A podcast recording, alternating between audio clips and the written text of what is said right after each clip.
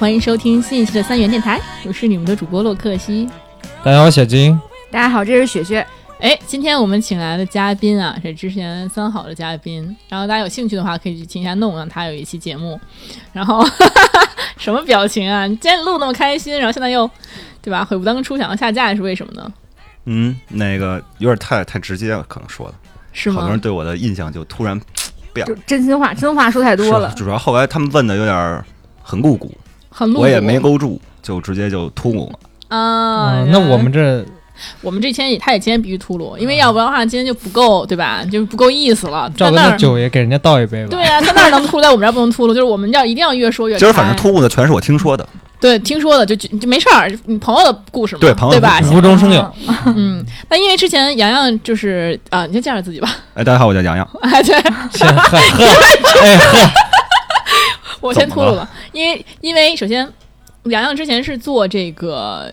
导游的，对我之前做个七八年的旅国际旅游吧。所以你去哪个地方去的最多？呃，我现在是除了南美跟澳洲、南北极没去过以外，剩下的大的地方，比如像北美、中东、非洲、欧洲、东南亚、日韩，就基本上都去过。哦，那你去的最多的地方是哪里啊？啊，我最多最多的应该是南非吧，非洲。去了老去南非呀？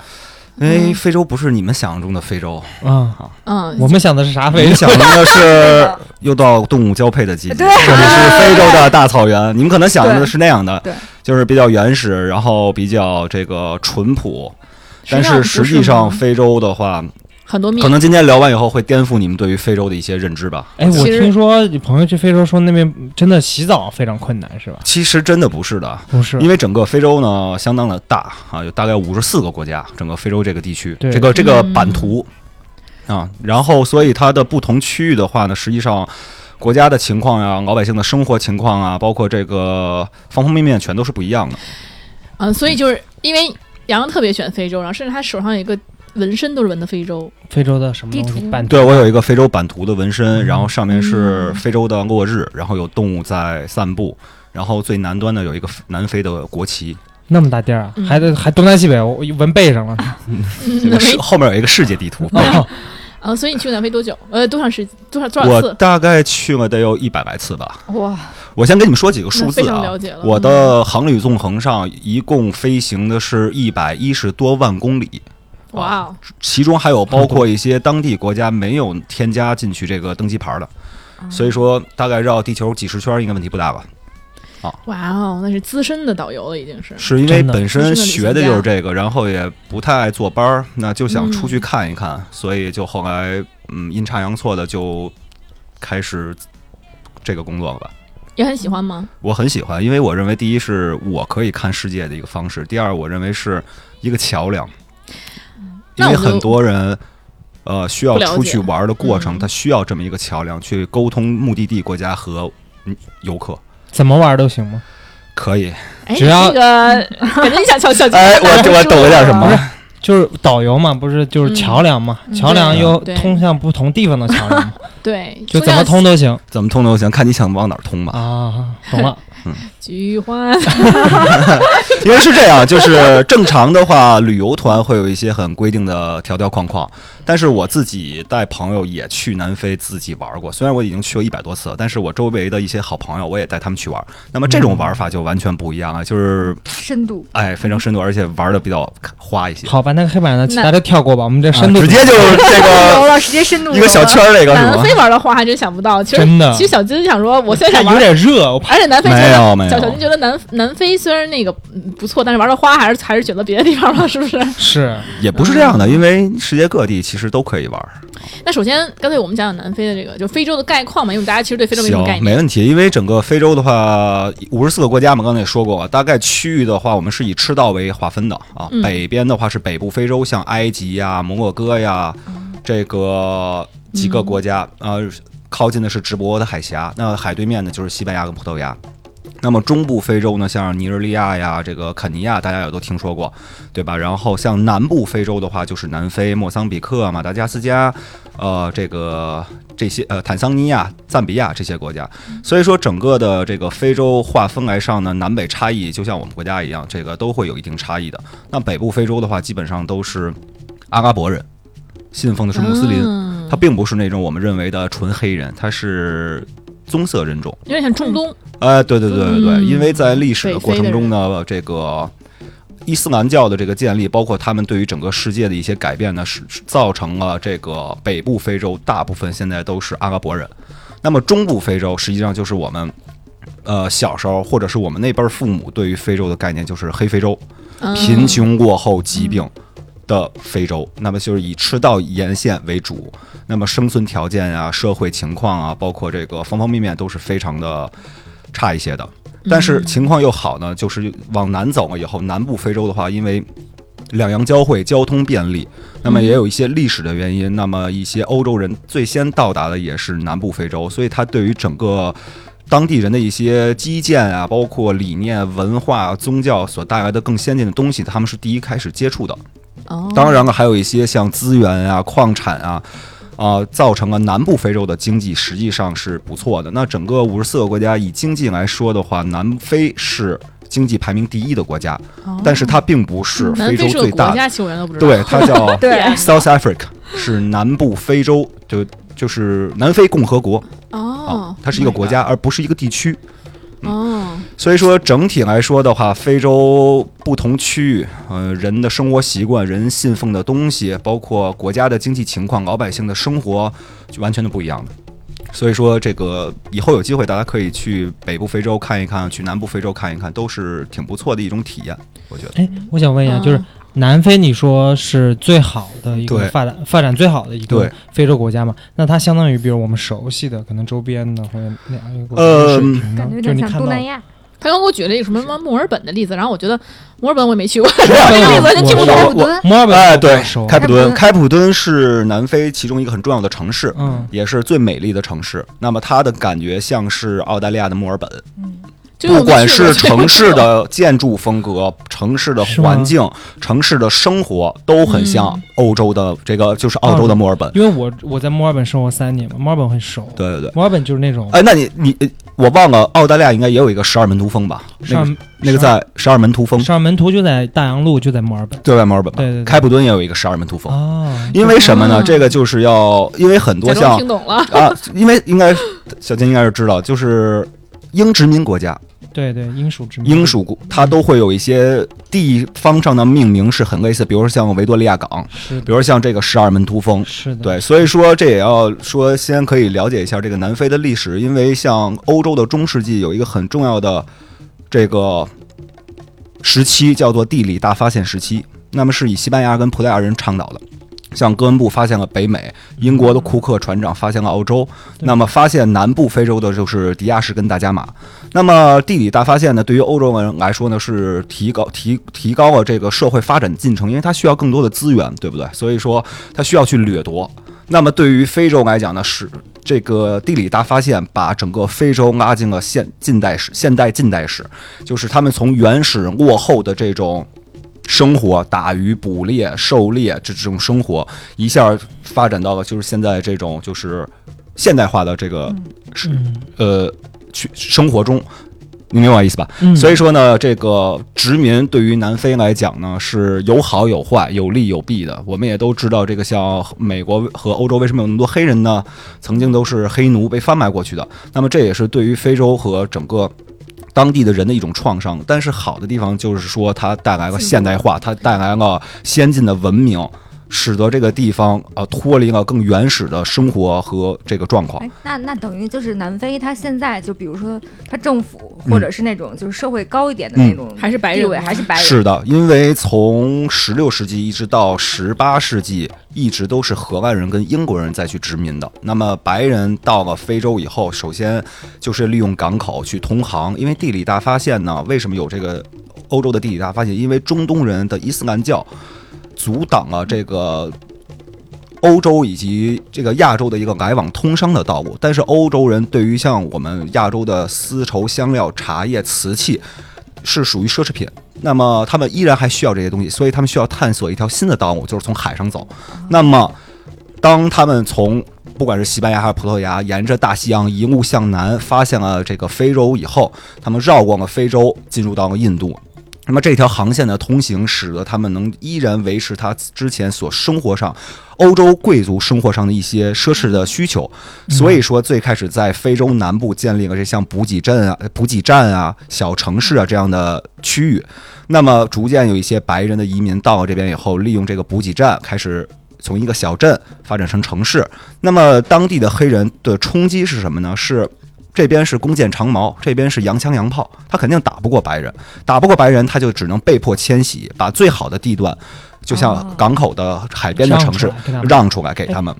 所以说，在几百年的一个殖民过程中呢，实际上南非现在五千多万人口，有五百多万是白人的后裔，是英国人跟荷兰人的后裔。但是这五百多万人掌握着全国百分之九十的资源，他们是殖民了几百年的主人。那么这个造成的问题，就像种族隔离呀。为什么刚才大家问我，哎，就这么几百万人，为什么现就是黑非洲会有种族隔离？就是也是因为历史原因造成的。嗯嗯，包括这个。啊，实际上呢，我认为非洲啊很就是很漂亮，因为南非被号称是彩虹之国。为什么叫做彩虹之国呢？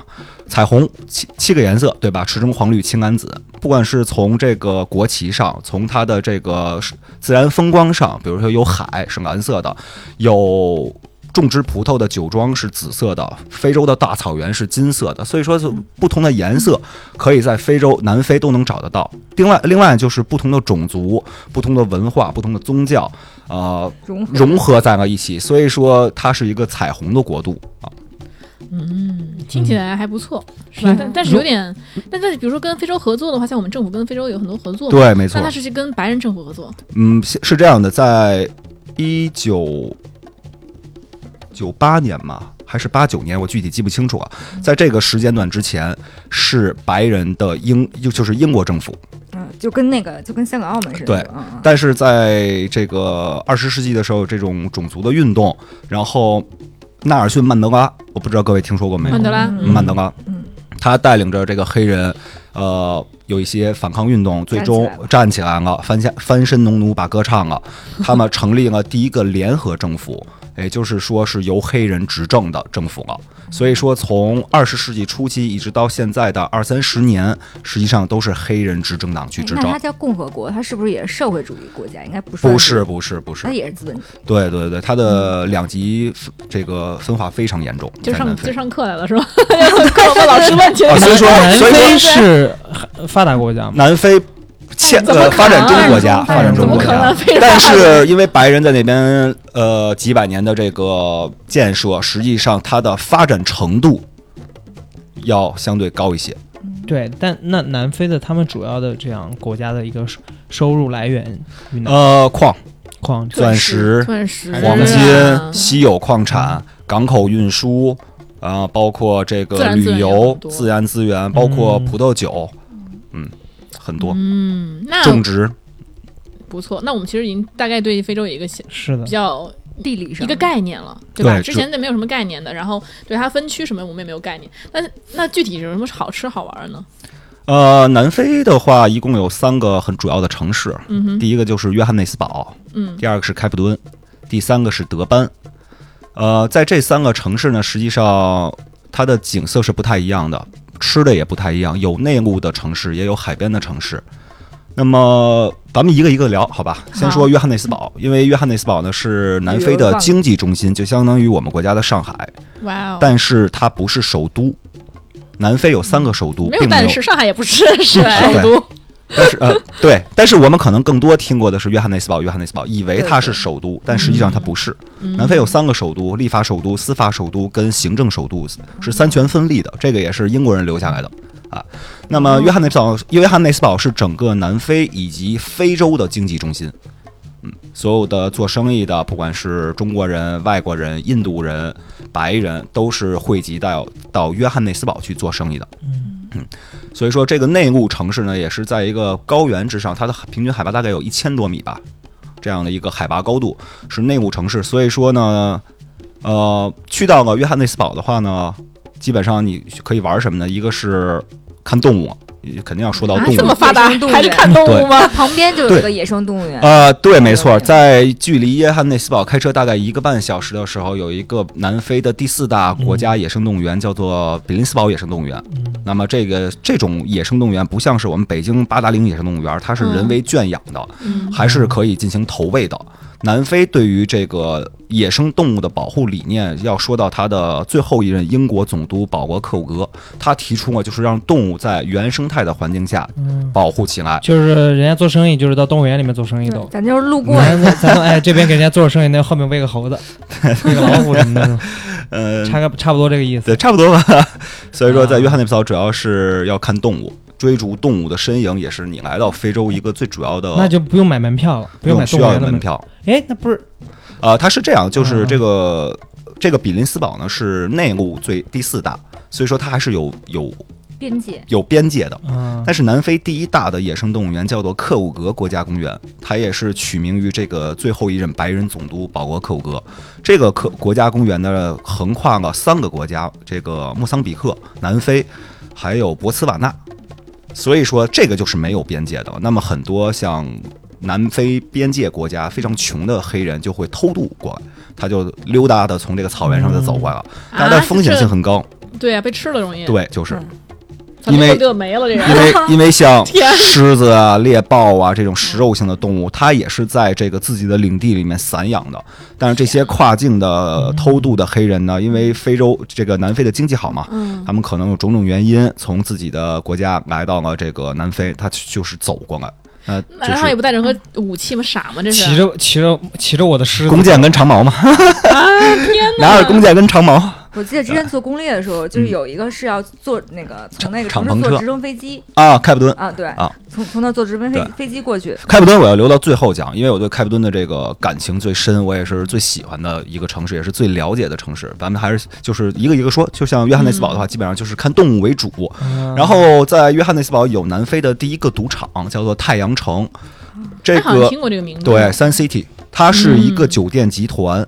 那么最早呢是在南非申请到了第一个赌牌，就是合法可以开设赌场的赌牌。赌牌嗯也是南非第一个五星级的酒店，嗯它是集餐饮、娱乐、休闲、博彩为一身的一个。这个大概也是要说到二三十年前，它就可以有这样的一个理念去做这个这样一个东西。嗯那么他的这个投资人是在迪拜做亚特兰蒂斯酒店的那个老板啊啊，包括像巴哈马也有一个亚特兰蒂斯，像像我们三亚不也有一个吗？啊哦，它的对对对还最早的就是酒店还很贵，还很贵。它太阳集那个团它那个三亚那个酒店特别贵，对，真的很贵。所以是呃，你就你说。然后就是好像我感觉所有的这种 casino 都是上面是酒店，下面就是对啊 casino，，都是一体的，对，啊。都是一体的。包括小孩的区域对、成人的区域购物的区域、放松的区域。其实你根。本都不用在那出来，对对对。他这个二三十年前，你想在非洲，他的理念就是做一个非洲中的拉斯维加斯，嗯，所以实际上这个太阳城酒店呢，也是在一个山谷之中，并且呢，整个南非的这个高尔夫球的一些举办大赛都是在太阳城里面，而且每年的南非小姐选美以及不。几次的世界小姐选美也都是选址在有这个太阳城酒店，所以它是一个超五星级的。他们定义是六星，但是我们国际上是没有六星这么一个标准，像嗯什么七星的皇宫酒店这个迪拜的，所以说它是超五星。呃，因因为不太一样，你像在亚那个就是三亚那个就很贵，嗯然后因为它主要是住，它没有 casino，然后那个美国的那像 Atlanta City 就呃它就是大香城就很便宜，就嗯住的很便宜，它就为了让你去多住，然后大概现在如果住太阳城的酒店，它里面这个太阳城集团在这个地区有三家，都是连在一个区域里的，有三星、有四星、有五星的。这个园区里面是有这个 golf car 去来回穿梭的，所以不管你住在三星还是四星还是五星，你都可以享受园区里的高尔夫球啊。啊这个湖边啊，包括像赌场的这些设施，所以说三星的话，大概一晚上几百块钱，四星、五星可能一千多块钱我记得不。贵因为之前做攻略的时候就是穷游标准，对，因为就是像学姐做过攻略的话，如果去到约翰内斯堡，去个太阳城，应该是要住一宿的，对对吧？这是整个约翰内斯堡最特色的一家酒店，包括有酒店还能提供你这种敞篷车，带着你去追寻这些动物的身影，去看一看 看猎豹啊。看动物交配，对，什么玩意儿？那我觉得你看的可能不是动物，可能是高级动物。人类的动物。对，所以说，就是因为这些非洲的动物，肯定是你来非洲的其中一个最重要的原因啊，不是像我们在动物园里看一看狮子啊什么的大象，而是说你在这个园区里面去，你去找它们，要看运气，所以这个乐趣还是挺大，并且它真的是弱肉强食、自生自灭的生物法则。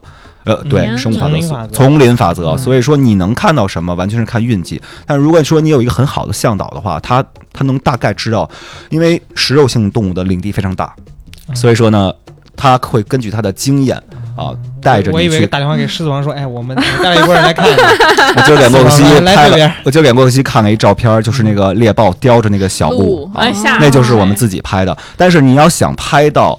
食肉性动物去捕猎，或者是那太难了，真的，我我可能一共也就看过那么两三次。动物世界，它也不会离那么近。对对对，那照片看着很不舒服。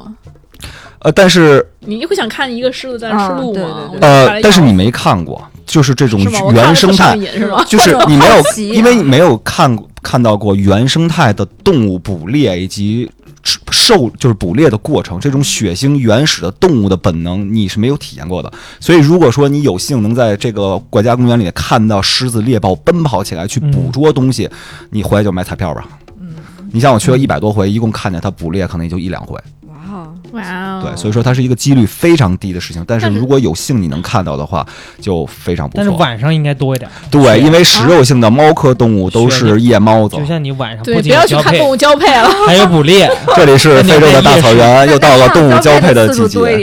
哎，我那个我有一照片，我没好意思给你发，就是一个大象，一个大象，然后那个就是也是也是骑着，你知道吧？但是那不然呢？但是但是重点不是。他的 position 你知道是他的那个很很长很长，我跟你说那个照片我一会儿发给你，可以给他们看一下。我这个胳膊从我的手一直到我的胳这个肩膀，哎呦我的妈呀！而且它是整个露出来的，然后我们拍的是一个侧面，然后它等于是这么这样的状态。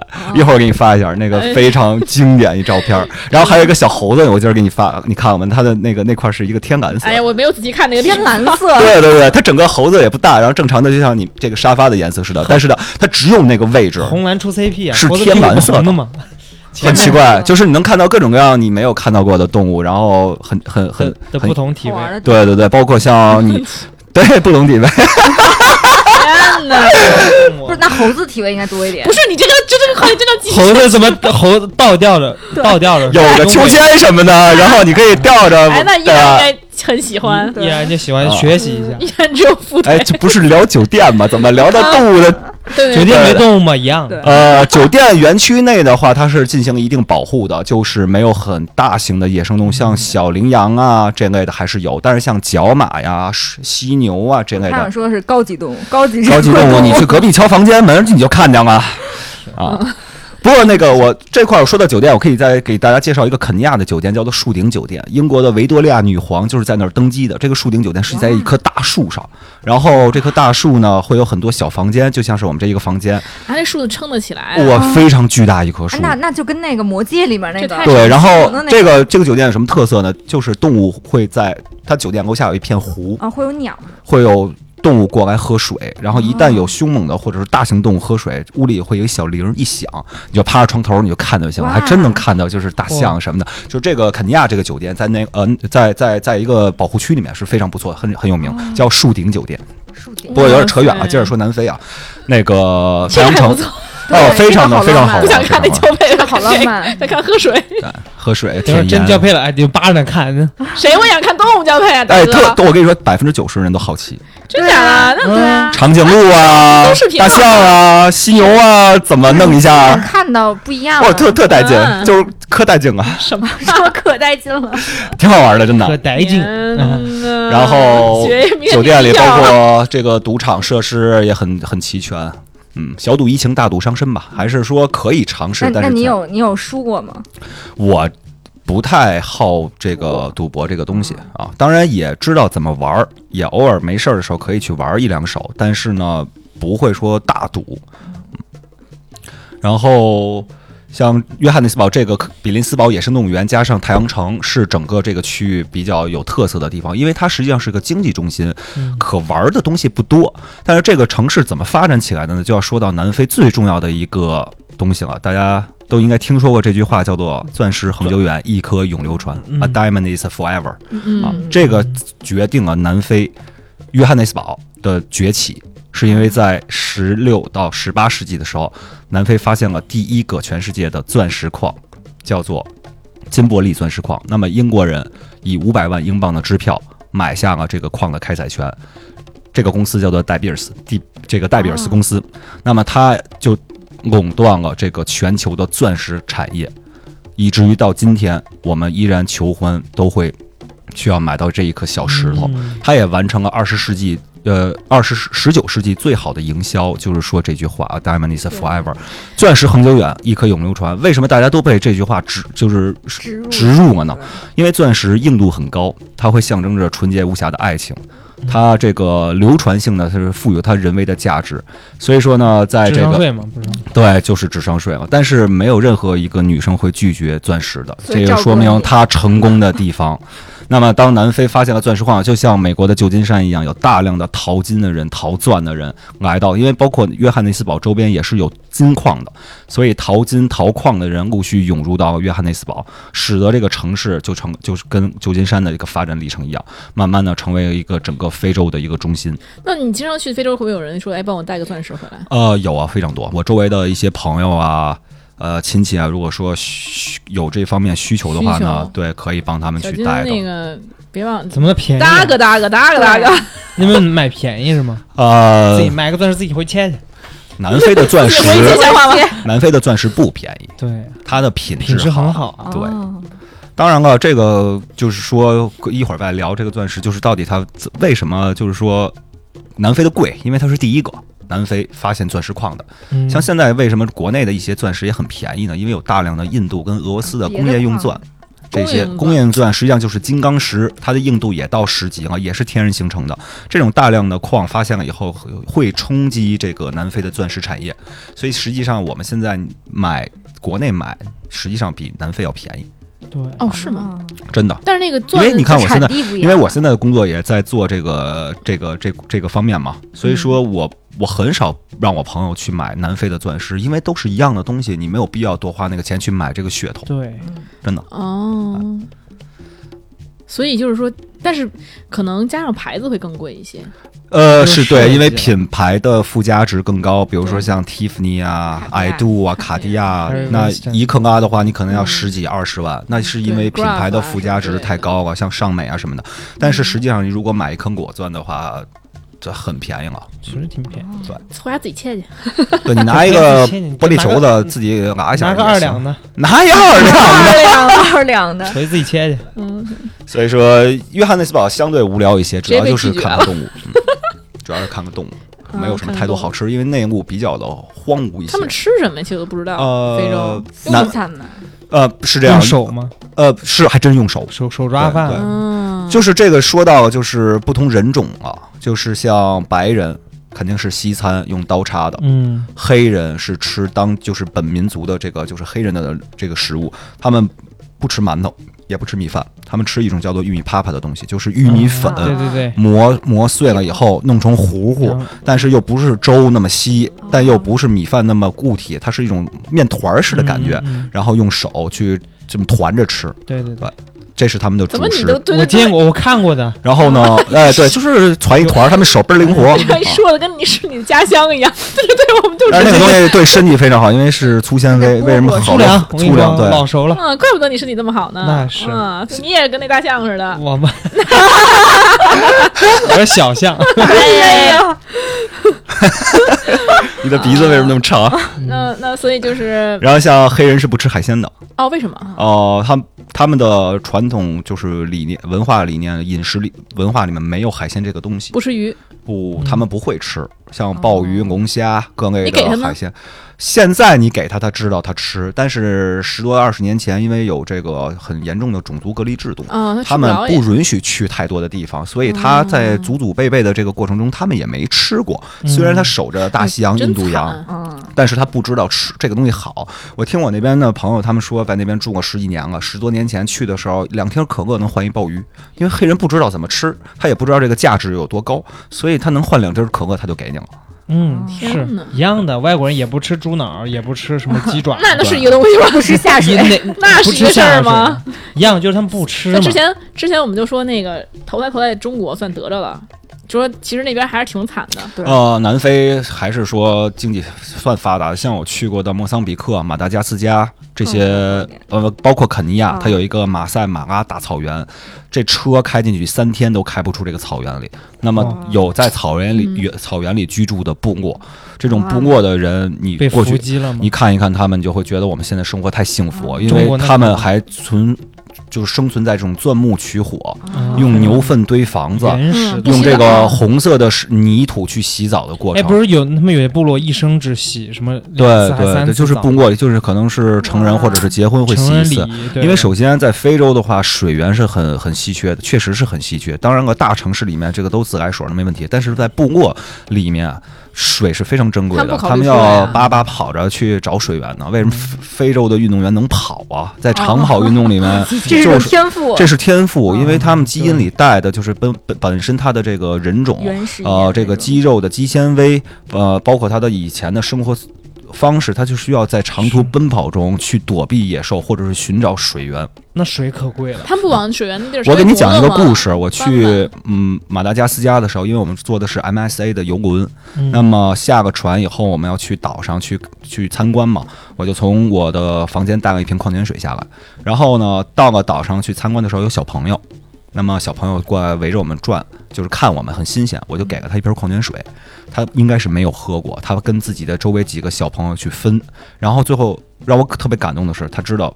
这个感恩你，他给你捧了一堆野果子回来还给你，嚯，就是你看一看，钻石给你，那我发了，所以说看一看这种的。矿泉水，见谁给谁。然后还有一个小故事，我在肯尼亚的那个马赛村里面，他们是用牛粪堆房子，这个村儿就是我进去吐三回，就是真的太太臭了臭了。但是呢，他们就临走的时候欢送我们，就是拿着那个牛骨头、牛的大腿骨做的手杖，然后跳舞欢送我们。最后他想问我，哎，你想不想把这个腿骨买回去？我说我为什么要买它呀？他说你可以跳舞。他的认知理念里就是世界就是这样的。哎，他们那些骨头其实很多人就是做练的呃，对，像牛骨啊这种什么动物的骨骼，其实太多了嘛。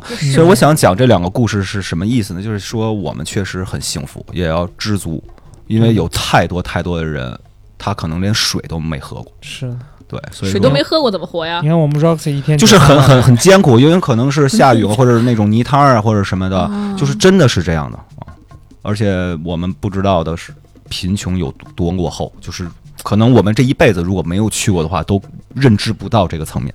咱们讲点好吃的吧，别好吃的行啊别老吃别老那些这样。分了别牛粪我现在我现在野果，讲这个最开普敦最美的城市，花园一般的城市，号称欧洲的后花园，就是开普敦。怎么叫欧洲的后花园了？因为呢啊，荷兰人、英国人殖民了几百年，啊所以说整个城市呢就是完全的欧式化风格。如果让我比一比啊，开普敦要比北京好看，好看的多，现代化的多，而且环境、气候都好太多太多你不是说。像墨尔本吗？对，那我就知道了。它是一个温带海洋性气候的城市赵哥也赵嫂也去过，对，哎，我对我突然想起来，小金刚问我问题是非洲是不是特别热哈？对啊，不是的，在赤道线上是很热的，它没有四季，只有雨季跟旱季。但是在北部非洲跟南部非洲，就是北回归线，啊，和南回归线海洋性季风，对它就是说有明显的一年四季了。嗯，所以说在南部非洲实际上不不不热。嗯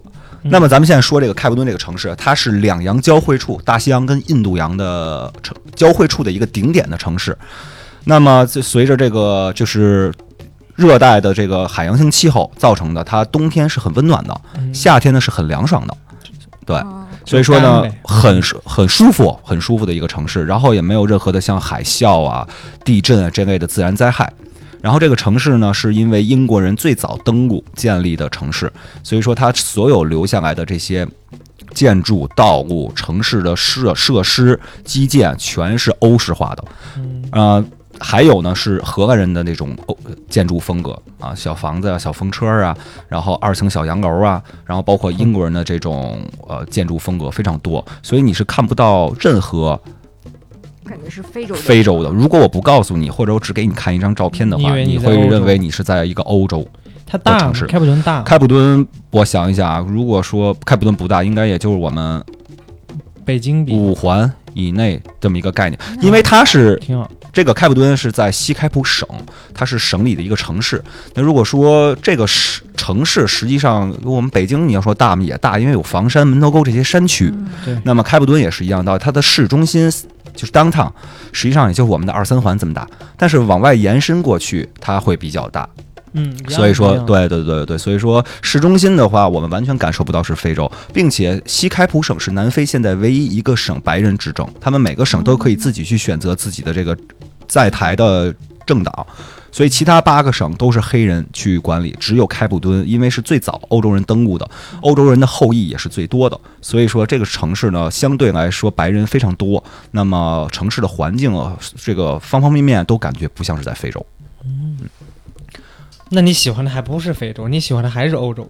呃，还哎，对，一一语中的啊，我应该可能还是喜欢的是欧洲，只是这个城市它对还是现代化，然后包括它的气候是那种海洋性的湿润的气候。呃，本身我就是喜欢海的人，所以说我可能是喜欢有海的欧洲，都有海的欧洲 然后可能那个开普敦的消费水平又不像欧洲那么啊。对对对对对，你想我们如果说在国内的五星酒店，你想喝顿酒，大概得得个千儿八的吧。嗯，你在那开普敦那边的最好的五星酒店喝酒，花不了三五百块钱你就喝大了。啊，就是它的消费水平。消费水平相当低，真的那非洲墨尔本长啥样？就是。然后说到就是说，因为有不同的种族嘛，像白人啊，之前对黑人有一些种族隔离，因为他们是掌握着这个权利的嘛，那黑人会被限制去很多地方。但是后来这个种族隔离逐渐被推翻了，那么黑人逐渐也就是自由了很多。但是华人啊，我们在那边呢是叫做荣誉白人。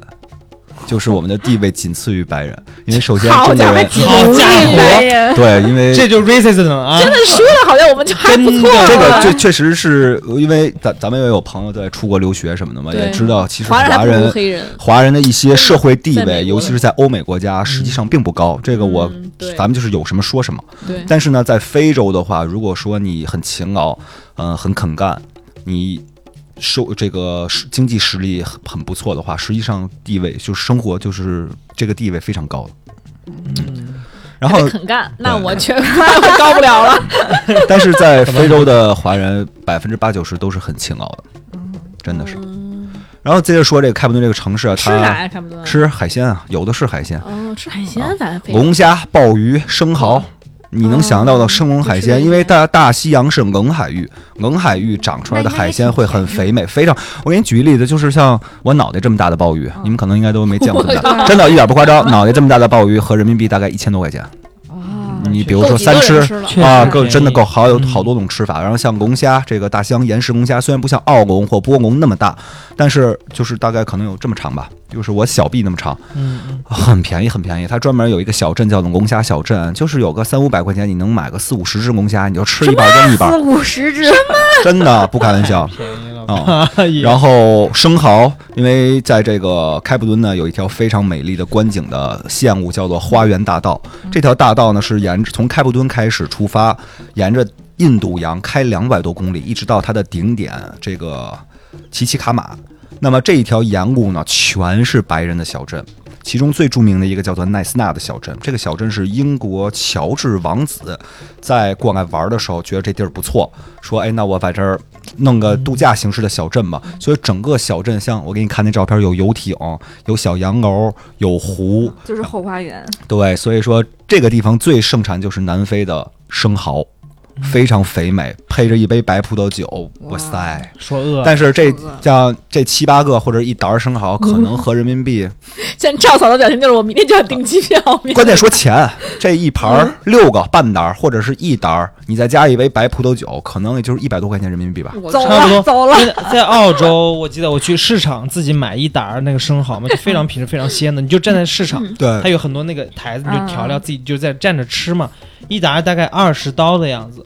二刀左右，二十出头大概一百出一百多，就非常便宜。对对对，巨新鲜，巨新鲜，巨肥，缩蚝缩到爽，感觉感觉还是小金的老家。对，哇，又是小金的老家，我太怀念了。嗯，那其实开普敦跟澳洲是非常像的，因为我在那边好多朋友最后都移民去澳洲啊，因为感觉生活节奏，因为都是右舵开车嘛，右舵开车，然后说英语的国家，所以最后大部分人都去澳洲定居了。不，还是中国好啊。是没错，但是你在中国，你的口腹之欲绝对虽然吃不到那么，就也不是吃不到，就是没有那么好的生蚝，性价比，性价比对，的确。你像北京一些这个生蚝班什么的，你要吃六个八个的，没个大几百，你下不来吧？是，对吧？然后好吃的像正就是黑人的那些，就白人那些西餐牛排呀，然后什么。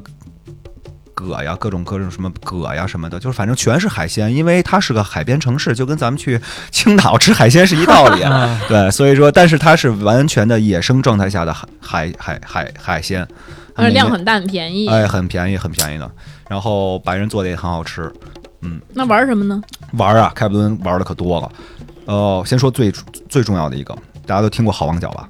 啊，知道。非洲最南端的一个角叫做好望角，这是当时西班牙的企鹅。哎，对对对，西班牙的这个探险家迪亚士跟达伽马绕过了这个角，转进进入到印度洋去了印度。但是呢，其中有一个死在那儿了，是因为它的风浪很大，它是两洋交汇。之后的话呢，取名叫做风暴角。但是回去了以后呢，西班牙的王室觉得我们还是取一个更好听的名字吧，这是给我们带来好运和希望的转角，所以它就被叫做好望角了。对，所以说这是最。呃，最浪漫的一个地方，因为真正的大陆，非洲大陆的最南端，我也带过很多朋友去，他们在那儿求婚啊，然后这个订婚啊，你想想，在一个两洋交汇的一个山顶之上，然后看着大海，你向你心爱的人去表白也好，去求婚也好，这是相当浪漫的一件事儿，而且它会有一个牌子，上面写着经纬度，这个南纬多少多少。西经多少多少度，然后上面写着 The Cape of Good Hope，这是一个非常值得留下回忆的地方，又是两个人一起去过的地方，所以说，我认为好望角是整个开普敦最重要的一个地方，也是你必须要去的地方。嗯，这是第一个，第二个的话，就像海南的那个天涯海角一样。对，但是。我跟大家说一个数字啊，从北京到好望角的直线距离是一万两千九百三十三公里。你要想象你跟你最爱的人飞跨越了这个是一一万两千九百三十三公里，对吧？来到了这个点，那做一些一辈子都能回忆的事儿，我觉得非常浪漫吧。因为我当时真的是频繁的往返那边，然后我也曾想过。啊，如果有求，因为我在那边有很多华人朋友，那当然这个如果说有求婚的这种方式的话，肯定会非常热闹啊。所以说好望角啊，大家一定记住这个地方。我感觉高老师是不是有画面了？有画面了吧？有画面了哈。没有，我椰塞度，我应该不想去。我觉得我今天聊完，大家可能对于非洲的画面感非常强了，就对，因为因为我把我对于这个地方的热爱，我我想传递出去。嗯，虽然它是一个非洲国家，非洲对我来说就是仅次于印度，我不会不会想要去的国家。仅优于印度。有个好的葡萄酒，对，有有，别着急，别着急，开普敦有太多可以值得说的。咱先说玩，第一个就是好望角，第二个像刚才雪说的企鹅。南半球有四种企鹅，这个像南美、南极和非洲和澳洲都是有企鹅的。南极呃南非的企鹅是最小的，呃，这个大概就是九十公分左右。九十公分那不小嘞。九十公分啊，不是不是，我我可能说错了，就是九这个抱枕那么大，这么长，就是这么高，好小啊，对，非常小，二三十公分，然后抱在怀里。哎，然后企鹅呢是一夫一妻的。嗯，非常浪漫。如果说其中一个死掉的话，说他们好像就是一个死掉，另外一个对，终身就是不再去跟任何的企鹅交流，非常浪漫。然后呢，中国也是，你还想怎么样？那中国没有任何一种生物是这种。中国你再举再嫁谁管你啊？对啊，咱不说企鹅，就是不说我们。就没有任何一种生物不会做到这一步的。主要是企鹅也活不了几年，你还能活几十年。它企鹅的话呢，是在开普敦的一个小镇，叫做西蒙小镇。这个西蒙呢，是开普敦曾经的一个白人总督，叫做西蒙范德斯特尔，自己他是河岸人。然后，所以这个小镇现在遗遗留下来的所有的风格，全是河岸人的风格。而且这个小镇不允许这个居民去改这个风格，就是内部装修你怎么弄都可以，但是外部的这种。荷兰式建筑风格的特色是不允许改的。然后呢，最开始这些企鹅呢来到这边以后呢，当地居民发现了他们，就给他们在沙滩上挖个窝。后来越来越多，越来越多，那么政镇政府就设立一个专门的一个保护区，把这些企鹅保护下来了。这也是这个小镇现在最大的收入来源。这也是当时像几十年以前人们对于野生动物的保护给后来的人。对，没错。所以说呢，整个南非对野生豹动物的一些理念还是非常不错的。嗯，然后像看企鹅，然后还有呃海豹，看海豹。这些海豹呢是体长大概两三米长的那种海豹，呃，也是常年居生活在南非的这个大西洋海域里面的。然后每年生海生宝宝的时候会回流，然后再生完宝宝再回来这个南非区域居住，可以看海豹，然后可以观鲸，也就看看，也不能摸摸。呃，不能，特别腥。哦，啊，我一会儿告诉你们可以摸什么。呃，还有就是观鲸，观鲸的话，因为这个大西洋的海域里面是有鲸鱼的，也是它每年根据季节会回游。那么坐船看到巨大的鲸鱼在你旁边这个上下翻滚，或者或者是喷水。嚯，就是那样喷水吗？对，噗一下喷出来了。上下翻滚，观观鲸。然后还有观鲨，观鲨我觉得特别刺激，就是也是要出海，然后你穿潜水服。把你放在一个铁笼子里面，然后沉下去。大西洋的鲨鱼会咬吧？它会看你运气，你有可能远远的看到，也有可能过来秀看一看你。对，但是这个要看你运气。但是你很刺激。呃，大白鲨。啊，它凶吗？鲨鱼其实不咬人的，这除非你是不是看它饿不饿吧？看它饿不饿？对，或者是有血性血血血液的刺激，但是这个体验是非常刺激的啊。我也玩过这个，非常爽，特别可爱。因为他们潜水的人告诉我，就那鲨鱼就可以跟鲨鱼一起游。还是要看品种吧，可能是，嗯，有一些可能是比较凶猛的，有一些是比较温顺。一会儿你副腿没了，游 你跟那儿正游呢，后面，哎，最多就咬我指甲盖。哎，那那说明咬不着他。没看着错误的了，谁没事往外伸呀？你这，那你这你这人，你这是不好说，不好说，耍流氓。嗯，然后可以可以摸到的是狮子跟猎豹，它专门有这种园区。啊，可以摸小狮子、小猎豹，可好玩了，就跟小猫一样，小猫一样啊。它，但是它这个就不是野生的保护区了，而是人工去养的一个区域。然后你进去以后，可以跟小猎豹、小狮子一块互动、拍照啊什么的。我之前有一个照片，就是怀里抱着那个小狮子，跟抱一小猫一样，特老爽。举起了狮子王，对，举起了。我摸过那种老虎，但是那个就是老虎，相对于来说还是会喜欢咬。它就不是说就是那种你觉得它就是很温顺那种，它会就是爱跟你玩，爱拿爪子。叨你一下，然后来一下。但是那些小狮子大概也就是两三个月大，不不大，嗯嗯，还是挺好玩的。这是你能摸到的。然后还有什么玩？我想想，这个直升飞机，刚刚学也提到了，整个开普敦的话有这个直升飞机，大概十二到十五分钟，或者是二十分钟到半个小时不等，你能看到整个开普半岛这个城市的海景、城市的风格。因为这个城市中是一个三面环海的半岛，中间是最著名的桌山，也是世界十大自然奇景之一，是一个大平面。的一个是号称上帝的餐桌哦，所以叫桌山。对对对对，有时候云层会盖住这个桌山，那么就是说上帝要吃饭了，盖上餐桌布了。有的时候云层会从这个桌山上往下流，然后它旁边呢是石头峰跟信号山，包括这个零八年的奥运主场主场馆绿点球场，然后你就可以在整个的，然后它的这个桌山的侧面就是刚才。跟小金说的那个十二门徒峰是十二个山峰，因为整个是英国人的这个留下来的嘛，那么也是基督教的国家，所以说这个上帝的餐桌跟十二门徒，你有这个画面了吧？对对对对对，所以说在直升飞机上你是能看到所有的全景的，然后这个飞机你可以甚至一直飞到好望角去。然后再飞回来，怎么感觉真的是一模一样？但是说那个十二门徒啊，因为澳洲的因为常年风蚀，嗯，然后水蚀，那那个会不太清楚了哈。他就可能一个不太清楚，过几年他可能就消失了，有倒塌的。对对对对对，反正这个自然大自然的这个变迁，咱也是控制不了的嘛。是的，是的。但是还是遗留下了这些美丽的地方。然后像这个还能玩什么呢？狩猎。狩猎，狩猎，真的打猎，真的打猎。拿什么？南非是枪支合法化的国家，那么有专门的靶场，个人是可以合法佩戴枪支的，需要考这个 license。那如果说你想去体验，你就可以去到靶场里面，让老师带着你，你去打自动手枪啊，半自动的步枪啊，AK 你就欧吧，那哒哒哒哒冒蓝光，真的，我就全打过，特爽。然后那个 AK 的后坐力特别强，就整个这个右肩膀全肿了。啊，我们中国人还是说偏瘦小一些的，握不住。然后的它的后坐力，如果说你是半玩它的半自动模式，而不是那个三三三点八八八八八八，那玩那个半自动模式的话，它的后坐力非常强。然后打手枪啊，你可以玩沙鹰，打沙鹰，打 AK M 四。小金说：“我不用去那儿，我天天打手枪。手枪就不玩了，打手枪这个梗还是可以的。M 四 AK 可以来，那你这频率可以啊，见天练是吧？”我靠，那啊，这个是等于是就怕子弹不够。我单纯了，我还想在玩吃鸡呢，我单纯了。你想什么呢？你在？我们说的就是吃鸡，你想？你以为呢？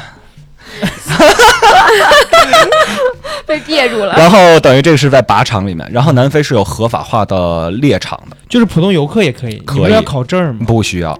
不需要考证，不需要有教练带着你。对对对，这个对，没错。它这个首先这个园区是需要申请牌照去允许狩猎的。第二呢，它的动物呢也不可以有像这种保护动物，什么犀牛啊、狮子啊，这个肯定是不可以的。都是一些小羚羊，野打野鸡，光打野鸡。哎呦，小金就那不用去南非，北京就行。哎呦，是不是，你去那么远干什么呀？小金说：“说的非天天在这打，没事。”OK。然后像小羚羊、斑马，好残忍啊，都可以打。但是呢，就是你，当然是你付付一定的费用嘛，这个费用是合得下来的。人家是去这个所有的。那他比如说，如果你打了之后，他把他那个皮可以带回来。哦。小羚羊的皮跟斑马皮，它的园区会帮你去申请这个进出口的一些。这些文件你可以带回来。那那那那肉呢？肉可以吃，在南非专门有一个叫做百寿宴的东西。这个百寿宴就是烧烤 barbecue，然后吃什么羚羊肉、鸵鸟肉、这个鳄鱼肉，其实真的不好吃。因为澳洲是可以吃那个袋鼠肉，袋鼠肉非常柴，听起来就不好吃。对对对对，又柴又骚。反正这类的我也不太想去尝试。对，万物皆有灵，你搁那儿，你还应该是吃羊？不是，我是说吃肉啊，不是说打狩猎啊。哦，我知道，我就我觉得那种就是比较野生的，还是不要吃。对，养殖的就说吃，对，嗯，养殖的就接受它。因为澳洲袋鼠泛滥了，嗯，必须靠吃来消化。对对对，就就你不吃一段时间，保护了它就泛滥了，它。就是合法的哈，对对，吃吃袋鼠，对对对，袋鼠就是现在澳洲这样，你在路上，如果你开郊区，你你开车你就会撞到袋鼠，很危险，拿走，然后撞撞死了，你你是一要把它拖到路边的。因为有一次有人没拖嘛，我我们那个车就直接大半夜开的时候，咣当一下差点翻掉，就因为路上也是死袋鼠。他他他不把它拿走吗？就像那个在美国那撞死小小鹿什么的，你拿自己拿走。有些人就是素质差，也一般要拖到路边。也许人是女生，落拖不动啊，也有可能，也是对吧？下一机灵。袋鼠也挺大的，嗯，袋鼠也不是说小小动物，对，吃吃牛羊肉挺好。就是还是吃一些常规的吧，因为那些可能大家也吃不习惯。对对对，但是能看到他有这 种。我还说吃人肉呢，人肉都吃，还有什么吃不习惯的？OK。对，然后开普敦的话，呃，大概吃的也就是这些吧，玩的也是这些，然后你可以去享受这个大自然的风景，两洋的交汇。嗯。然后像白人的话，更喜欢像冲浪、划水这类运动。哦。非常多，因为印度洋水暖。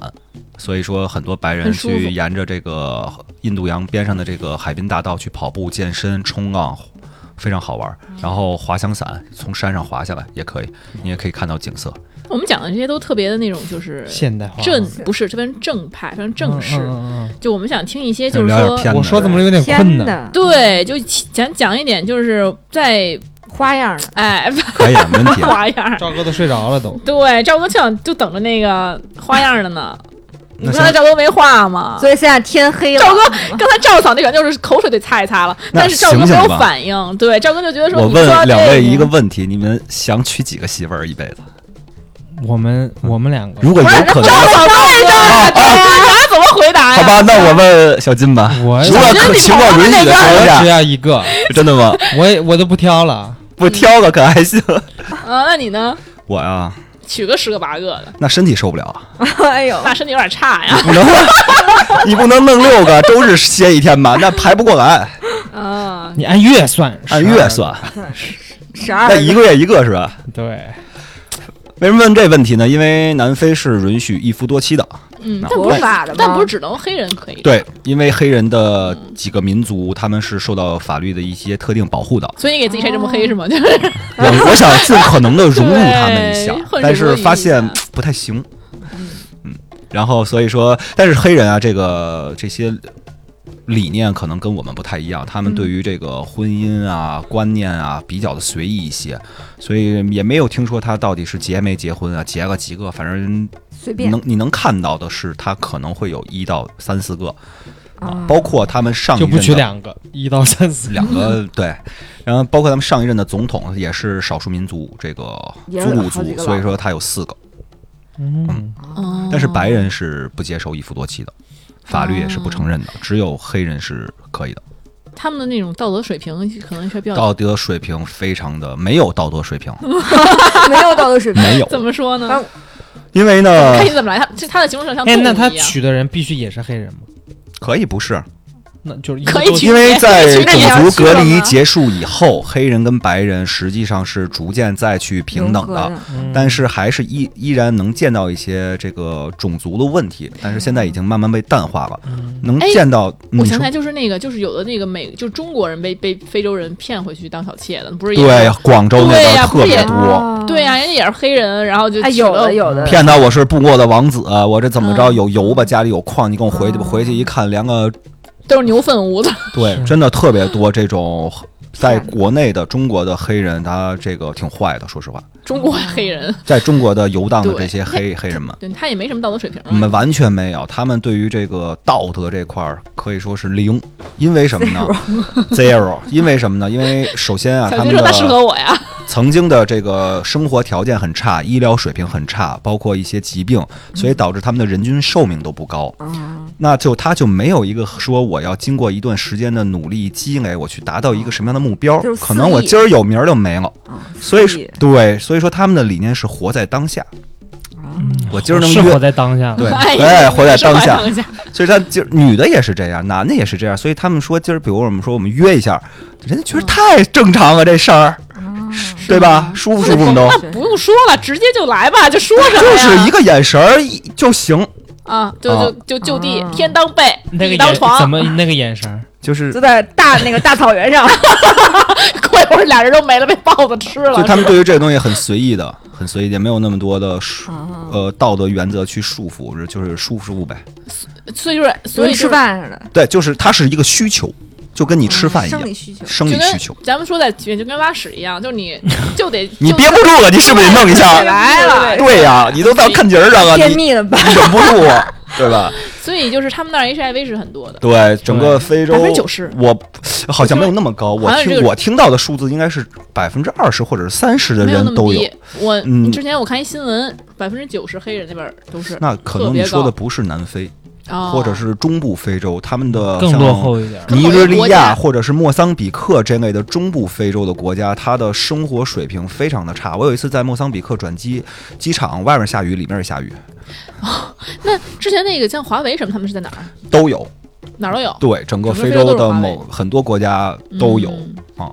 之前就是听说就是有华为就雇佣一些就是雇工，然后就是去中国人，然后就是嗯待遇比较好嘛，挣钱比较多，然后特别去非洲多，然后就是那那那那肯定就是远离他乡嘛，那肯定跟自己媳妇儿也分开了，肯定就嗯开始得有呃需求，，对对对对，就得艾滋病特别不，华为啊，你说的华为嗯不存在这种问题，为什么？呃，劳务输出的人，做基建的、铺路的、盖桥的。工人工人才会有你说这种问题。就是我到那儿娶了个黑黑人媳妇儿，哦华为已经是相对非常顶天天花板的啊，因为我们接触很多的也是有华为这种在非洲的，他们第一薪资薪酬年薪非常高，然后他也是两到三年就轮换，就是换的，所以说它不存在你说这种问题。但是有大量的劳务输出人员，非洲援建的这些人。他们到那边以后，确实是有一些留在那边娶了，解放天对性了。对，就解放了就。娶了 N 个媳妇儿，就就感受一下艾滋病是什么感觉呗。真可怕。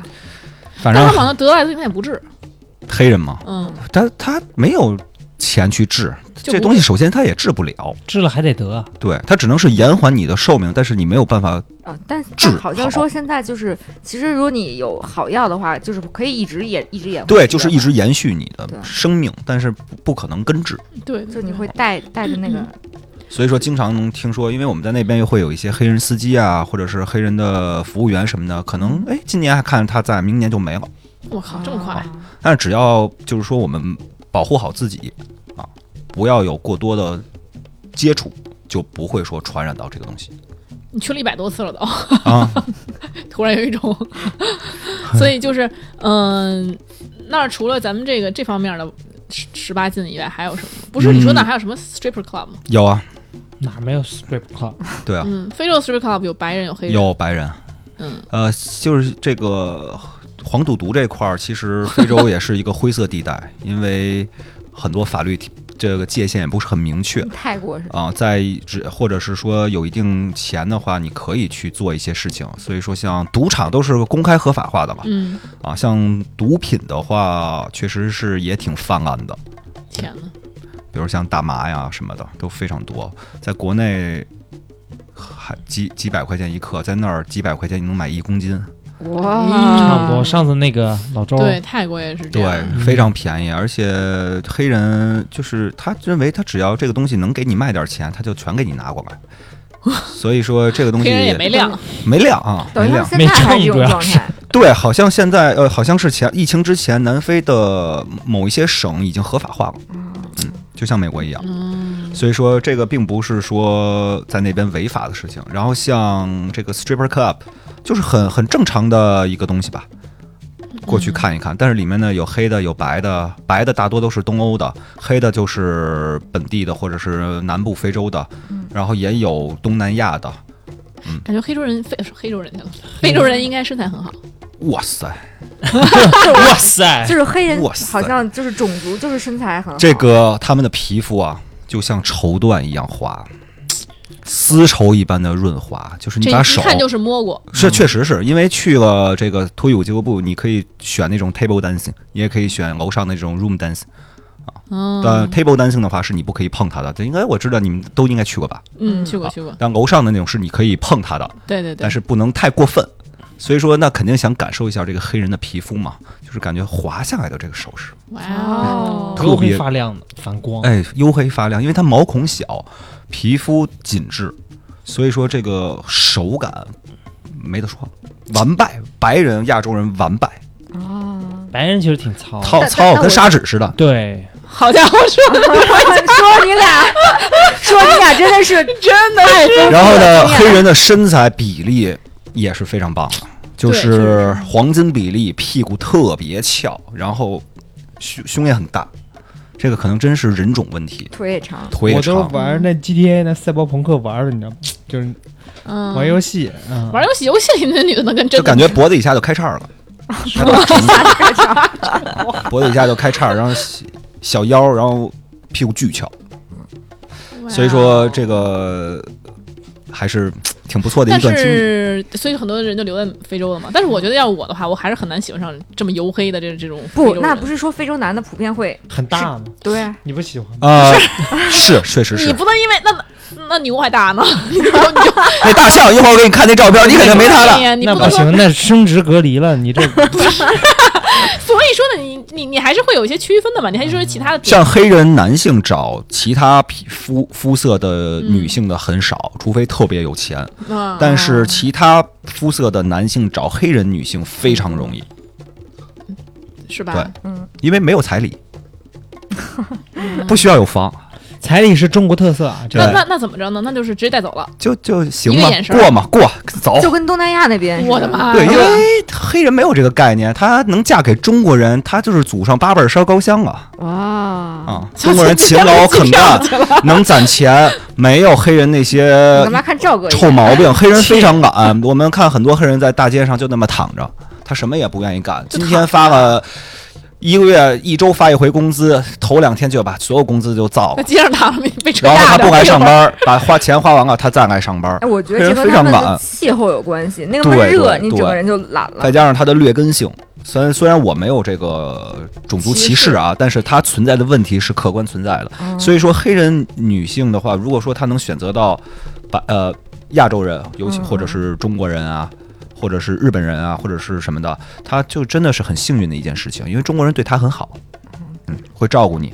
那你那你刚才说那个就是你你你朋友的故事是什么？对我就是因为最早期像他们八十年代，就是八一九八零到一九九零过去那边的时候，所以最开始刚起步嘛，可可能会考虑到拿身份啊或者什么的，他娶一个当地的黑人，嗯然后拿到绿卡以后，逐渐他在奋斗的过程中他好起来了，他就离婚了，嗯然后也不要这个孩子了，因为孩子都是混血嘛，都嗯呃，他黑人基因真强，就是什么都能混成黑的。大厚嘴唇子，卷发。啊，然后那种就是很明显的黑人特点不管是这个，比如说那他肤色会偏棕还是棕棕棕嗯棕棕的，他这个不男生跟那边的女生结合生出来的孩子，因为按理说男性基因更强一些，嗯可能会更随我们，但是真不是。就是很明显的一种混血的黑人嗯那个样子的，然后他们过几年可能好起来以后，就把这个孩子呀什么的，老婆全都不要了，天然后哪！就是不不允许人去翻开这段历史，然后他重新开始，哦，Oh my，God 会有很多这样的天哪！情况。还是挺残酷的。孩子都不要非洲还是很残酷的一个对地方。，确实有这种情况出现。所以你选非洲的原因是什么呢？我喜欢非洲的原因，首先我在那边有很多朋友，我认识了他们大概七八年、八九年了，嗯。所以说我在那边会有家的感觉，嗯。因为有朋友。第二呢，我喜欢有海的地方，嗯。我喜欢温暖一些有海的地方，又干净又舒服，所以这可能是我喜欢南非的原因吧。哦，那所以你就是等到疫情结束吧，疫情结束，嗯，然后希望我们都有机会。哎我就先不了吧。那为什么因为我对非洲说实话，就是就印一个印度是绝不去你不，想看大象摸狮子？不想，就是我一个是印度绝不去，嗯，非洲其实兴趣不是很大，因为其实非洲很危险，他没说非洲很危险。对咱们可以再聊聊这个这个危险这个。哎，我给咱给你讲一个抢劫的例子，嗯，就是听听，哎，确实非洲的安全问题是很成问题的，尽量说到那边玩呢，不要单独行动啊，不要白天，不要晚上出去。如果你没有当地的 local 的朋友，尽量不要，因为这个抢劫这个事情是非常严峻的。黑人呢看看看交配呢，晚上被抢劫，蹲在那儿呢，蹲着好好的。不是我在大草原，怎么会有人去草原抢劫？怎么？会没有？但是你在城市里去这个他们有人说，就门不锁上就很危险呀。呃酒店，如果你住的星级酒店，都还是挺安全的。嗯，嗯但是这个，比如说在公共场所持枪抢劫，那很常见我。天，持枪，呃，一种就是像约翰内斯堡那样的黑人城市，那么这个马路上开店的，一年被抢了一一两回很，很常见的。他也不伤害你的性命，你只要给他钱就可以了。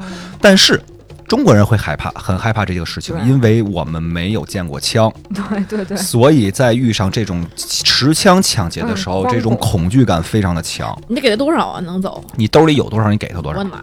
我我之前碰上过一我只有支付宝。我虽然去了一百多回这个地方吧，但是运气还是挺好的，因为甚至有一些很深度的地方是没有中国人去的，但是我也需要带我的团队去。那么到了真正非洲内陆的一些黑人小城镇里面，确实是只有我一个中国人。敢死队？还有这个 一个团队的人，那团队的人肯定会很依赖我，嗯所以说我我需要照顾到他们方方面面的安全啊，这个起居住行啊什么的。嗯，这个有一次呢，我在约翰内斯堡也是带着咱们的中国团队，然后呢晚上要去一个中餐厅吃饭。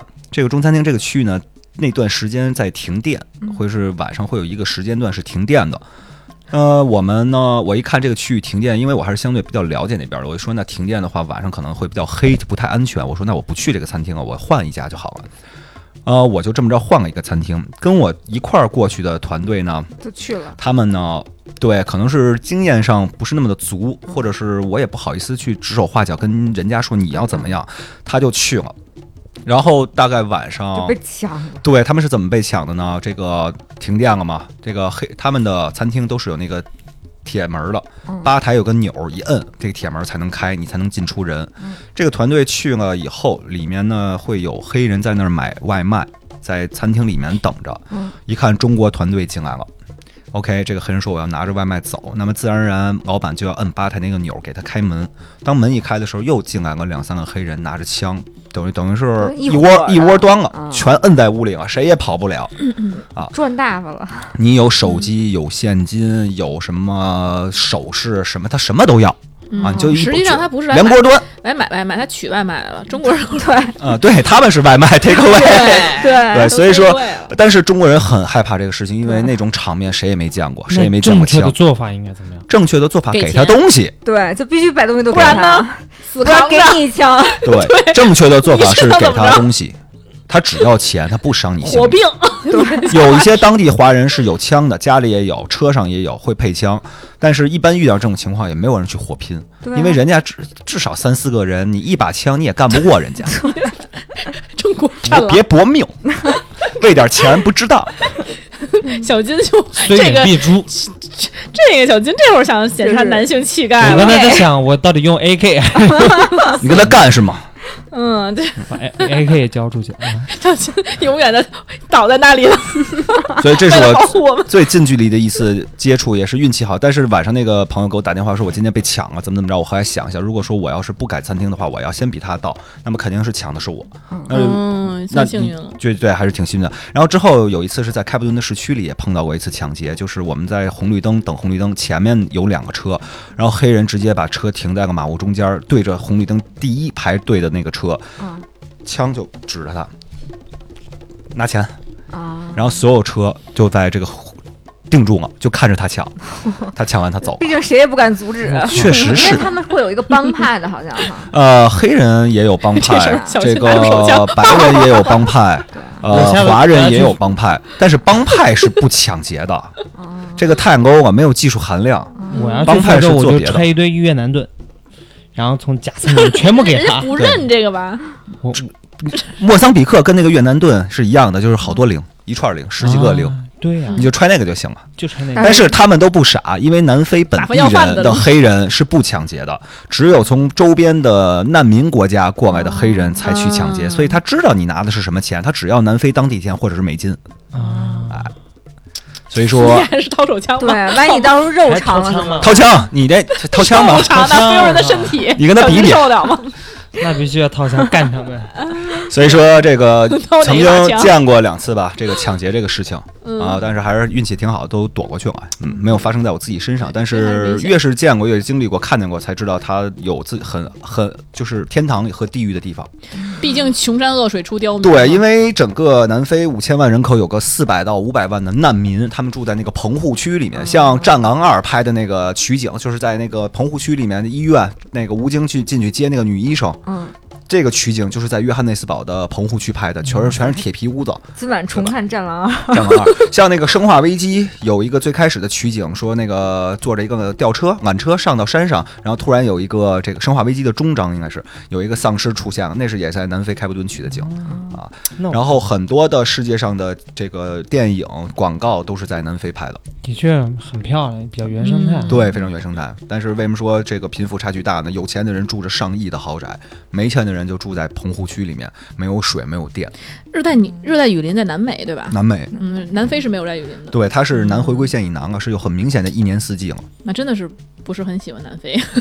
哦，没关系，就贫富差距太大了，就对你好替他们当地的那个惨是真惨，黑黑人们抱不平。你没有办法，因为它没办法在几百年的被殖民的过程中，已经是形成了这样的制度了，我觉得其实跟那个种族有关系。就你看咱们中国人，就如果要被压迫，就一定有会反抗。反抗。但是黑人被压迫个几百年，他顺了，对，他被奴役了，他对顺从。是的，对，你看小金又掏枪，就是 他，中国也是有知识分子的，嗯，对，嗯这什么话呀？你说的好像我不知道一样。不是，就是非洲好像真的好像黑人的知识分子，就是因为少一些有文化知识分子，你才会有革革命嘛，他受教育程度不高。对啊，所以非洲是一个非常鱼龙混杂、非常千奇百怪的一个地方，是可能有好有坏，有天堂，有地狱，对，是一个非常极端的一个地方。非常极端。对，所以我们就是勇者的地方吧，我觉是得。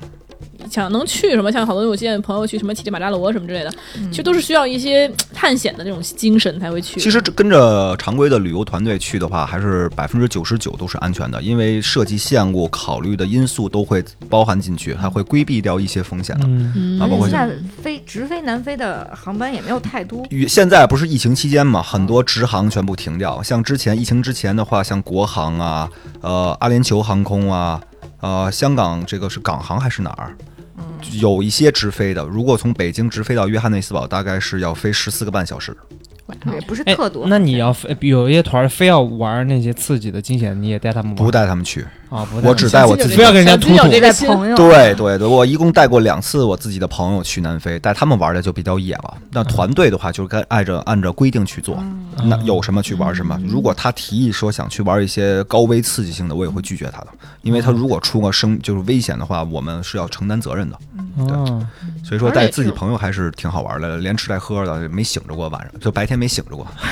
对不起，但是这种人也有有点毛病嘛。你说我我就得去玩高危，要去旅游了，我来玩点高危的，就比如说像大白鲨这种关哦呃坐在笼子里面，也不会让他们去的。肯定不会让他们去的。哦，这属于高危了已经。对对对，有一定风险性。啊，嗯，比如像直升飞机啊这类的，也不太推荐他们去玩。比如像开枪啊，这个都不会让他们去玩的，开枪还是挺挺挺那挺爽的。但是万一他的操作不当，他伤到了自己或者伤到其他人，对，非常的危险的。OK，那今天非常感谢，就是洋洋给我们讲的是那种不遗余力，就是一点都没有保留的讲了很多东西，然后呢，也让我们对非洲有了新的一个认识和看法，对吧？所以我觉得更加深了你不想去非洲的 这个。没有，就是让我在没有去过的时候对非洲有一些认识，其实我觉得还挺好的。不然的话，我可能一辈子也不了解这些事情。是对对，还是要去呃认识一些的，就算你不去，去不去再说嘛，是吧？那其实哎，对，我能再可以、啊、介绍一个东西吗？嗯非洲最奢华的一个玩法，嗯毕淑敏女士写过一本书，叫做《非洲三万里》。嗯呃，介绍的就是南非有一个列车叫做非洲之奥。嗯这个非洲之奥是从开普敦开始就是出发，嗯火车的形式去旅游的。它有南非内陆段的，也有从南非到莫桑比克周边国家的。每一站它停停下来以后会让大家去玩。这个为什么奢华呢？应该是一共就十几节车厢，除了餐车以外，剩下的这个比如说十节车厢，每一节车厢都是一个房间，不会是像那种动车那种似的。哦这个十个十个客户，我记不住是十个还是十五个吧，反正是大概十多节儿哦很。少，整个这个车厢内部的装潢全是欧洲中世纪的装潢，因为这个人最开始是英国人，他自己的收藏的老旧列车带着自己太太去玩儿。所以说，他这个英国贵族的这种感觉，他融入到了这个非这个非洲之奥里面。那么，这个你你比如说，他晚上会提供一些正餐啊、晚宴，是必须要盛装的，就是那种礼服盛装，男士、女士都需要，他非常讲究。那你想定这个非洲之奥，比如说我今年说我想夏天，因为咱们他咱们的夏天是他那边的冬天，是不是反季的。如果说想赶着他最好的季节去做非洲之奥，你要提前至少半年到一年去订这个票。那多少钱呢？呃，如果你走全程的话，从南非段出发到莫桑比克，呃，甚至看那个维多利亚大瀑布的话，可能要十多万一个人吧。多多长时间呢？一个月、呃对，好像时间还挺长的，至少是二二十几二十天啊起的。所以说，这是非洲以及包括整个世界上最贵的一个列车，叫做非洲之奥。然后毕淑敏女士写的这本《非洲三万里》，她也是提到了，就是这个整个这个过程，然后包括他去做了，对她去做了。她也是从开普敦出发，然后沿途经过一些南部非洲国家，然后她记录了自己的一个这个呃旅游体验感。包括我在开普敦的一个朋友写了一本书，也叫《幺二九三三》，记录的就是他这十多年在开普敦在非洲生作为一个华人，就是一些经历吧。所以说九三三这个号码怎么那么熟悉？你刚才是不是提到过？对，是他的北京直线距离到哦，开普敦幺二九三三。所哎以，因为他是常年生活在开普敦的一个华人，所以他也写了一些东西，然后包括这个这个毕淑敏女士写的这本《非洲之奥》，也经介绍了很多不一样的非洲。所以说，如果大家感兴趣的话，想体验一把奢华，十几二十万去做一个非洲之奥，那可是这个这个列车，这个列车不会被当成被狙击对象吗？就感觉这个这么有钱都是有钱对，不会被抢。呃，不怕一万就怕万一吧。对吧？就是这么有钱，咱都想拘着他呀。对，他上面肯定安保也对到到时候就把车拦下，对呀，没有绝对安全的，在在迫击炮啊什么 这就。是其实世界各地都没打一把有绝对安全的，赚一辈子了，是吧？所以说这会儿刚才也忘了跟大家去说，但是我突然想到这个、这个点了，就是是豪华游轮游主要是，看着也，我们也不是这么消费的人，你给我们介绍介绍什么晚间交配的动物就完了，我们介绍这这么奢华的，嗯，对。但今天还是找哦，包括还有一种游方式就是游嗯轮。坐那哦个地皇家加勒比或者 MSC 的游轮，然后它会在南非的几个站、几港口停，这个也是还是挺不错的一种旅游方式，也是可以去游轮。容易晕吃晕船吧？呃，对，要看你在是什么海域上航行了。如果是大西洋的嗯话，你就晕的不行了，它比较 浪比较大；如果是印度洋的话，就到站下不去了也。反正游轮玩儿也是一种比较好的旅游方式去那儿。是不是也容易水土不服？因为吃的东西都特别野。我没有，我这人吃什么都行，哦，嗯，给口吃的就能活着那种，所以到那儿不是说很到部落里也可以。到部落里不行，我都吐三回了，啊进村儿吐三回牛回。粪，他们用牛粪洗脸，然后用牛粪堆房子怎么跟，印度这么像？因为因为他们可能认为牛或者是什么的是最干净的东西吧。哦那个村儿那个味儿啊，一进去受不了，真的。好的，那今天感谢杨洋来给我们讲这些。其实还有很多地方，其实以后都可以来讲，包括欧洲，你也欧洲欧洲、南北欧、嗯西班牙、葡萄牙、北欧的瑞士、冰岛、挪威、南美，包括。南美、南南美没去过，很遗憾，南美南美跟南极没去过，北美有去过，北美对，所以就是这些地方都可以再进行一些介绍。我觉得还是挺出乎我们本身的那种意料的，对很多很多东西，就是是可能是我没想到，我可能对于非洲的想法就是草原，就是很是就比较那有种感觉去了动物园，大动物园。对对对的，应该大部分感觉就是又穷又落后，然后去看看动物园而已嘛。是其实跳一跳草裙舞。对，其实只是一部分嘛，就 Hakuna Matata 只是一部分，对对吧？那 OK，那我们就是今天很感谢杨导来，那我们就有机会啊，看雪什么的，就很想去了，已经，你，们就。已经眼睛冒出了。这他之前不也种过草吗？对，想去的话，多多多多多咱们私下交流，是不是是？OK，那我们就下次啊，对，我们先讲一下，就是嗯、那个那个入群怎么入群吧，就是可以搜索我们的公众号就“三元有人缘”，然后关注以后呢，回复“粉丝群”三个字，然后呢，我们就自然就会有有有些导引对导引出来怎么对，对可以进到我们粉丝群里来进行讨论。呃，也许我们的就是对于我们嘉宾有兴趣的话呢，就听一下弄，就是那个弄的那期节目啊，就是我们嘉宾这个相亲节目，大家可以听一下。能不提这段吗？然后那个，哎，就是有，而且呃，包括有什么就是相关于对于非洲的想要了解的呀，包括一些问题啊，随时可以提问，给我们就下面留言有什么对，然后我们都会转给洋洋，让洋洋帮我们回答一下，嗯好吗？可以，没问题，随时欢迎交流。好的，好的，好的，那我们就下次再见了，拜拜。拜拜